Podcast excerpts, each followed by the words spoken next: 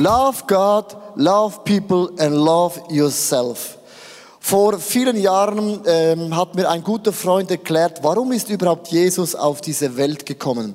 Ich bin katholisch aufgewachsen und für mich war es nie ein Thema gewesen, seit Kindheit auf, es muss einen Gott geben und ich habe immer an diesen Gott geglaubt, aber ich ging in die Kirche, ich war hier, Gott war oben und es war immer ein großen Graben zwischen Gott und mir. Mit 18 Jahren hat ein Freund mir Folgendes erklärt und ich möchte es dir aufzeichnen zu diesem Thema von heute.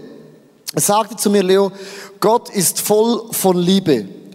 Und weil Gott uns Menschen liebt, hat er auch dich, Leo, wunderbar und einzigartig als ein Schweizer genial erschaffen. Und das war für mich grundsätzlich klar, es gibt Gott und Gott hat uns Menschen gemacht. Und dann sagt er Folgendes, und das hat mein Leben revolutioniert.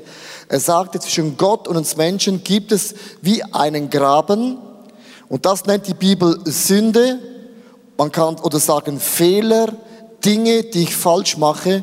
Und dieses Bild ist mir so eingefahren. Denn das war immer mein Gefühl gewesen, Gott ist irgendwo weit weg da drüben, ich bin hier und zwischen Gott und mir ist eine Distanz. Und dann sagte mir zu mir, Leo, Jesus kam auf diese Welt für genau das. Er kam, Jesus, auf diese Welt an Weihnachten, starb an diesem Kreuz an Golgotha, um diese Lücke, diesen Graben, unsere Sünden und Fehler auf sich zu nehmen. Dann sagt er, in der Bibel steht geschrieben, Jesus ist der Weg, die Wahrheit und das Leben. Niemand kommt zu Gott, es sei dann durch Jesus. Und dann nahm er diesen Stift und sagte, Leo, das muss geschehen. Du nimmst Jesus in dein Leben an und dann hast du eine persönliche Beziehung mit diesem Gott im Himmel. Und dann fragte mich dieser Mann, Leo, willst du das? Und für mich war es gar keine Frage, ob ich an diesen Gott glauben will. Dann habe ich mein Leben diesem Jesus anvertraut. Und was dann geschieht, wenn du im Gebet dein Leben Jesus anvertraust, du connected bist mit diesem Gott, dann denkst du plötzlich, oh, was ist dann mit allen anderen von meinen Freunden, Kollegen, innen? Was ist mit ihnen? Und plötzlich sagst du innerlich, ich möchte auch, dass diese Leute diesen Jesus kennenlernen, wie ich ihn kennengelernt habe. Wenn wir darüber sprechen, Menschen für den Glauben an Jesus zu begeistern, ist es immer etwas, weil ich begeistert worden bin möchte ich auch andere Menschen für diesen Gott im Himmel begeistern. Ich möchte dir eine Geschichte lesen aus der Bibel. Da war auch ein Mann, der hat das Ähnliche auch erlebt, wie er hingegangen ist und seinen Freunden den Weg zu Jesus erklärt hatte. In Markus 2, Vers 14 bis 17, ein bisschen ein längerer Vers oder Absatz, ich möchte den vorlesen. Als Jesus vorüberging, sah er Levi am Zoll sitzen und sprach zu ihm, folge mir nach. Und er stand auf und folgte ihm nach. Und es begab sich, dass er zu Tisch saß in seinem Hause. Da setzten sich viele Zöllner und Sünder zu Tisch mit Jesus und seinen Jüngern. Denn es waren viele, die ihm nachfolgten. Und als die Schriftgelehrten unter den Pharisäern sahen, dass er mit Sündern und Zöllnern aß, sprachen sie zu den Jüngern, ist er mit den Zöllner und Sündern? Als Jesus das hörte, sprach er zu ihnen, die Starken bedürfen keines Arztes, sondern die Kranken. Ich bin gekommen, die Sünder zu rufen und nicht die Gerechten. Und wenn man diese Geschichte nimmt und diese Geschichte in dieses Bild hineinpackt, ist Folgendes geschehen. Es war ein ganz normaler Morgen. Matthäus sitzt am Zoll, macht seine Arbeit, knüpft den Leuten, den Frauen und Männern immer zu viel Geld ab. Und plötzlich kommt Jesus mit seinem ganzen Trott, sagt Matthäus, ich möchte zu dir nach Hause kommen. Und Jesus kommt zu Matthäus, erklärt ihm das Evangelium. Matthäus findet zum Glauben. Und was dann geschieht, ist revolutionär. Weil am nächsten Tag geht Matthäus zur Arbeitsstelle und denkt sich plötzlich, Jesus ist in meinem Leben gekommen. Ich kann nicht mehr betrügen. Ich kann diesen Job am Zoll nicht mehr machen. Und Matthäus ging zum Chef und sagte, Chef, es tut mir leid, ich kann nicht mehr lügen, ich kann nicht mehr betrügen, ich möchte gerne den Job kündigen. Und so hat er den Job aufgelöst, nahm eine Kartonschachtel, hat seinen ganzen Pult, den Laptop, die Bleistifte, Papier, alles da reingesetzt. Und als Matthäus über diesen Pult schaute, dachte er, ha, zum Glück arbeite ich nicht mehr hier. Ich habe einen Sinn in meinem Leben gefunden. Und dann dachte er, ja, was ist da mit allen anderen Zöllnern? Mit denen da, die noch nie diesen Jesus kennengelernt haben? Mit Freude und Wehmut ging Matthäus aus der Firma. Am Abend war Matthäus vor dem Schminefeuer, Wackelstuhl, ein Glas Wein und hat die Frage gestellt, Gott, wie kann ich meine Freunde zum Glauben an diesen Jesus führen? Matthäus dachte, ich könnte predigen. Oh nein, gar nicht gut, dann ich kann schlecht reden, dann sind die Leute noch mehr enttäuscht von Gott. Ich könnte sie in die Kirche mitnehmen, Synagoge. Ah, nein, das ist zu langweilig. Plötzlich kam ein Gedanke. Es gibt etwas, was ich am besten mache. Niemand organisiert Partys so krass wie ich. Ich werde eine Party schmeißen, DJ Ötzi, all meine Freunde kommen. Ich lade Jesus, all die Jünger ein und alle meine Arbeitskollegen. Und dann werden wir so richtig eine Party halten. Und so hat Matthäus eine Party organisiert. Die Bibel sagt, es war eine gute Party, weil es kamen auch Leute, die gar nicht eingeladen waren. Es wollten alle dabei sein. Und da war die Party, DJs und Red Bull, Jesus war da, Petrus in diesem Ecken, Johannes war da, da war eine gigantische Stimmung. Plötzlich klopft es an die Türe. Matthäus geht hin, macht die Türe auf. Pharisäer und Schriftgelehrten kommen rein und sagen, Jesus, wie kannst du als Sohn von Gott in einer Party deine Zeit investieren? Die Stimmung war auf einem Schlag zerstört. Und Jesus sagte, wie oft habt ihr die Bibel studiert? Wie oft kommt ihr in den Synagogen zusammen, aber ihr habt das eine nicht gecheckt. Ich bin nicht für die gekommen, die gesund sind, sondern für die Kranken. Die gingen wieder raus und die Leute fragten, was sind das für schräge Vögel? Jesus sagte, komm, vergiss die. Und dann waren die Gespräche erst recht intensiv. Um sechs Uhr morgens, als alle Gäste gegangen waren, da waren noch die Girlanden da, da standen die Red Bull Flaschen, die Weinflaschen, alles stand noch da. Es waren nur noch Matthäus und Jesus. Und Matthäus lief zu Jesus. Und Jesus sagte zu Matthäus, es hat dich niemand gefragt, eine solche Party zu organisieren für Menschen, die weit weg sind von diesem Gott im Himmel. Woher hast du diesen Mut, sowas zu organisieren? Es hätte auch in die Hose gehen können. Und dann sagte vielleicht Jesus zu Matthäus, bitte, verliere deine Liebe zu diesem Gott im Himmel nie. Verliere nie diese Liebe zu diesem Gott im Himmel. Und hör nie auf in deinem Leben, mutig deine Freunde zu diesem Gott im Himmel zu führen. Vielleicht ging diese Geschichte genauso.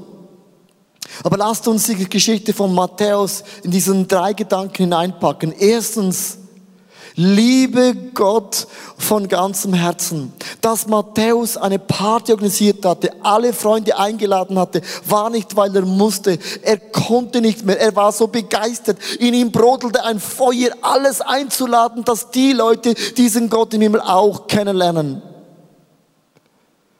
Ich war gerade 19 Jahre jung. Habe mit meinen Freunden zusammen einen Gottesdienst im Buch St. Gallen organisiert. Wir haben all unser Geld zusammengelegt, eine Band eingeladen, ein Dramastück, eine Predigt, ein Interview. Ich habe alles investiert, damit meine Freunde durch einen Gottesdienst die Liebe von Gott erfahren. Es kamen 500 Leute. Und am Ende haben so viele Leute zu mir gesagt, Leo, wenn Kirche immer so wäre wie heute, dann würde ich auch wieder in diese Kirche gehen. Wir hatten diesen Mut zusammengenommen wie Matthäus. etwas auszuprobieren, wo wir die Besten sind um Menschen mit diesem Gott im Himmel zu connecten. Und meine Frage an dich ist, wie verliebt bist du in diesen Gott im Himmel? Hast du vergessen, dass irgendjemand dich über dieses Kreuz zu diesem Gott hineingeschoben hat? An dem Tag, wo wir das vergessen, entsteht eine Gleichgültigkeit in uns. Aber dann erlischt auch das Feuer für diesen Gott im Himmel. Ein guter Freund von mir, der hat seine Freundin besucht, mit dem Zug war er in eine Ortschaft gefahren. Es war an einem Abend um halb ein, ein Uhr mitternachts. Und er steigt in den Zug ein und eine zweite Person steigt in den Zug ein. Und als er da saß, war er, wie wenn Gott ihm sagen würde, geh zu diesem Mann hin und erklär ihm den Glauben an Jesus. Da hat er gedacht, es ist spät, ich bin müde, ich habe so Wahnvorstellungen. Und dann ging der Zug los und nach zehn Minuten kam die Stimme wieder. Geh hin und erkläre ihm den Weg zu diesem Gott im Himmel. Also stand er auf, saß neben diesem Mann und sah den Mann die Bibel lesen. Da war er irritiert und er fragte diesen Mann, verstehst du, was du liest? Sagte, nein, die habe ich heute von einem Freund bekommen. Ich habe keine Ahnung, was es geht. Dann fragte mein Freund ihn, darf ich dir das Evangelium, dieses Bild erklären? Und sagte der junge Mann, ja logisch, ich habe eh keine Ahnung. Und bevor der Zug in Zürich angekommen war, hat dieser junge Mann sein Leben Jesus anvertraut. Manchmal hilft der Heilige Geist uns ein bisschen nach, um Menschen wie bei Matthäus mit diesem Gott im Himmel zu connecten, zu verbinden.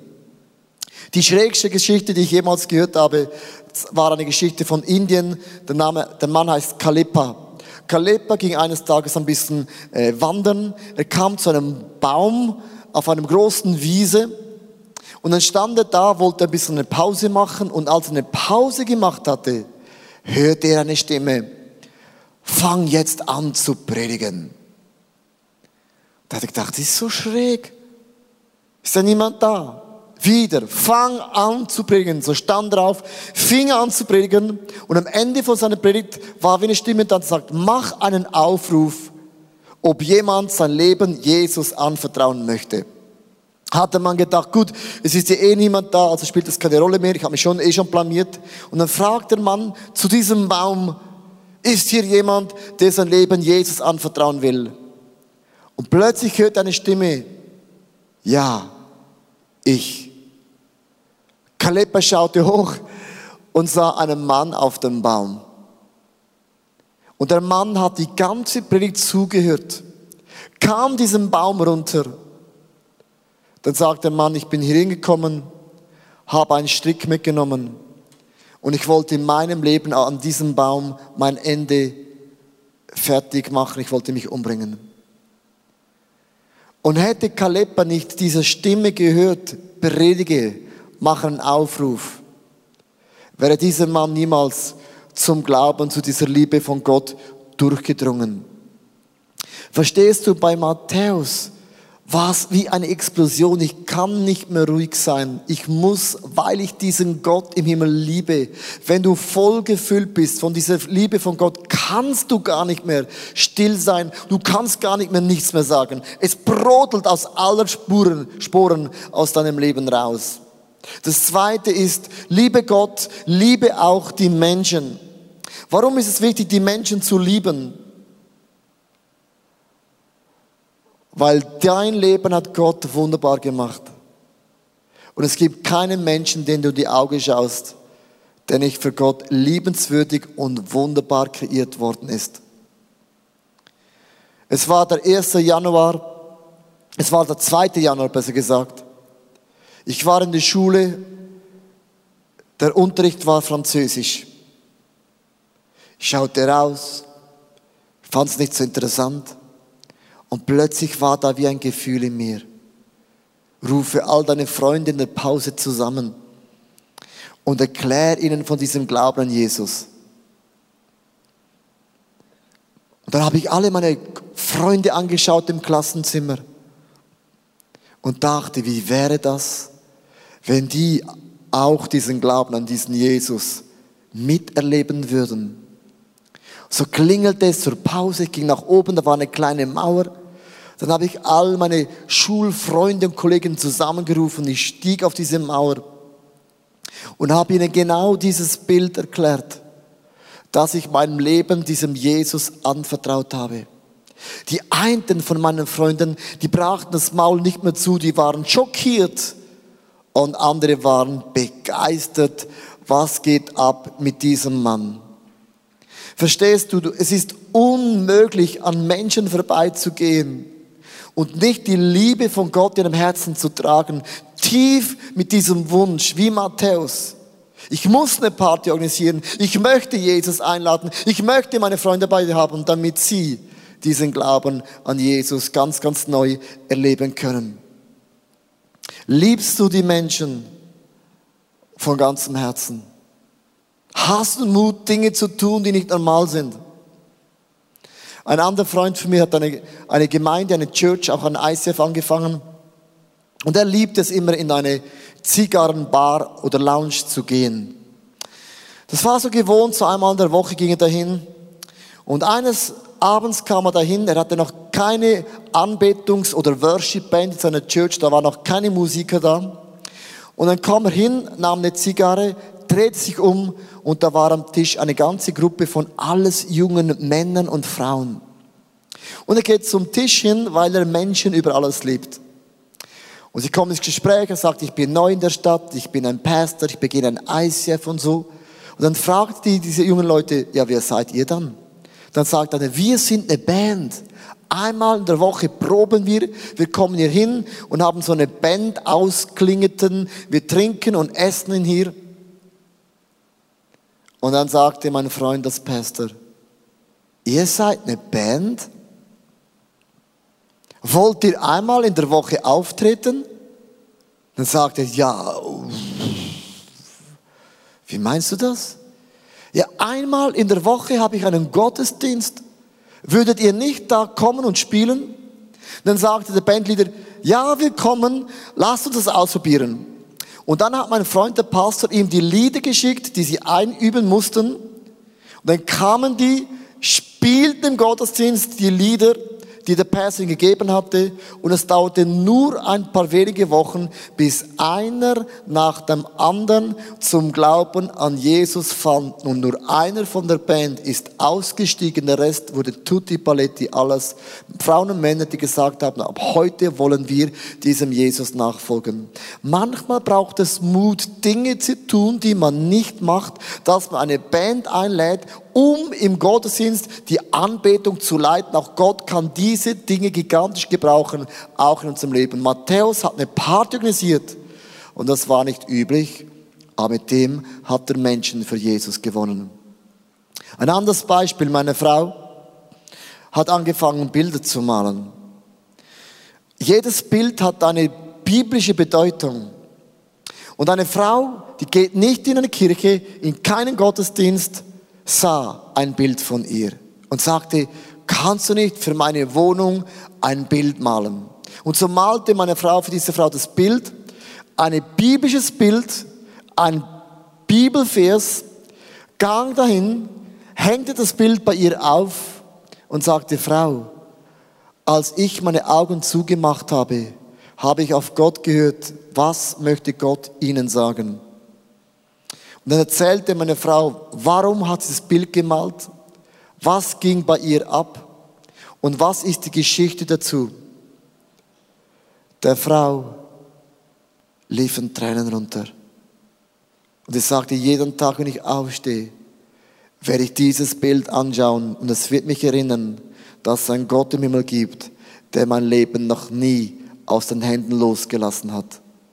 Manchmal braucht es auch Mut, Menschen da drüben übers Kreuz zu führen zu diesem Gott im Himmel. Matthäus wollte um jeden Preis eine Party organisieren, hat seine Freunde eingeladen, ging bis zum Limit bei den Pharisäern. Aber Jesus sagte, lass diese Liebe nie von dir rauben. Und meine Frage heute ist, wenn wir, die, wenn wir Gott lieben und wenn wir die Menschen lieben, ist es auch wichtig, dass du das Leben liebst, love life. Liebe das Leben, weil da, wo du bist, das Umfeld in deinem Leben, wo Gott dich hineingesetzt hat, ist deine Welt, ist kein Zufall. Denn die Bibel sagt, du bist ein Salz und ein Licht für deine Welt, für dein Umfeld, da wo Gott dich hineingesetzt hat. Lass uns mal ganz kurz dein Umfeld anschauen, wo wir überall unser Leben so Kreise ziehen. Wir haben eine Familie, Freunde, Nachbarn, Sport, Freizeit, Arbeit. Das ist ein bisschen der Kreis, wo wir unser Leben hier leben. Und diese Welt, wo wir drin leben, die können wir für diesen Gott im Himmel beginnen zu begeistern. Das ist deine Welt. Was ist deine Welt in deinem Leben? Und in dieser Welt gibt es genau jetzt Menschen, die sind Speerangel weit offen für diesen Glauben an Jesus. Die Bibel sagt, die Ernte ist reif. Aber manchmal laufen wir, gehen wir an dieser offenen Ernte einfach vorbei. Es gibt eine Geschichte, das hat meine Ehe geprägt bis heute. Als meine Frau und ich in die Flitterwochen gefahren sind mit einem großen Zelt, haben wir jeden Tag gebetet. Herr Jesus, führe uns Menschen in den Flitterwochen an unserem Weg vorbei, die speerweit offen sind für dein Evangelium, damit wir sie zum Glauben an dich führen können. Und dieses Gebet haben wir jeden Tag gebetet. Und eines Tages, da war auch ein Zelt in der Nähe von unserem Zelt, da war eine Schweizer Flagge oben. Und dann kamen das, so ein Bärlein zu uns und fragte, ja, habt ihr ein bisschen Spaghetti, Pasta? Sagt, ja, haben wir, aber wie wäre es, wir würden zusammen Pasta am Abend essen. So haben wir diese Familie eingeladen, zu uns, zu unserem Zelt zu kommen und da zusammen Pasta zu essen. Und als das Bärchen uns fragte, wer seid ihr? Haben gesagt, wir sind Pfarrer, Pastoren von Zürich, von ICF, das sind unsere Flitterwochen. Und plötzlich waren wir im tiefsten Gespräch. Das war in Latti, Finnland, in der Nähe von der großen Skisprungschanze. Und ich vergesse dann Abend nie mehr, dann fragte ich sie, was hindert euch, Christen zu werden? Dann sagte sie, gar nichts. Du bist nicht der Erste, der uns das fragt. Dann haben wir miteinander zusammen gebetet, dass Jesus ihr bester Freund werden wollte. Nietzsche sagte eines Tages zu den Christen, mich würde euer Glaube schon faszinieren, wenn ihr Christen ein bisschen erweckter wäret. Es scheint, dass euer Glaube mehr Migränen und Depressionen bewirkt, statt Freude, Begeisterung und Leidenschaft. Und alles, was ich dir wünsche, ist, dass diese Nähe zu Gott, diese Begeisterung zu Gott so in dir drin ist, dass du gar nicht mehr schweigen kannst, von diesem Jesus zu erzählen. Matthäus gab sein ganzes Leben auf. Seine Job, Geld zu stehlen, hatte nur noch einen Wunsch, eine lebendige Botschaft für diesen Jesus zu sein. Und genau das wünsche ich dir. Ich möchte beten ganz konkret für dein Leben. Jesus, ich bete ganz konkret, dass du jetzt das ganze ICF, diese Church erwächst mit einem Feuer, eine Leidenschaft für dich, Herr Jesus, dass man nicht mehr stoppen kann. Und du mögest Begegnungen schenken in den nächsten Tagen, in den nächsten Wochen, wo du Menschen über unseren Weg führst, die wir zu dir, Herr Jesus, führen können. Jetzt hier bin ich. Gebrauch mein Leben, um eine gigantische Botschaft für dich zu sein. Denn du bist gesegnet, um einen Segen zu sein. God bless you.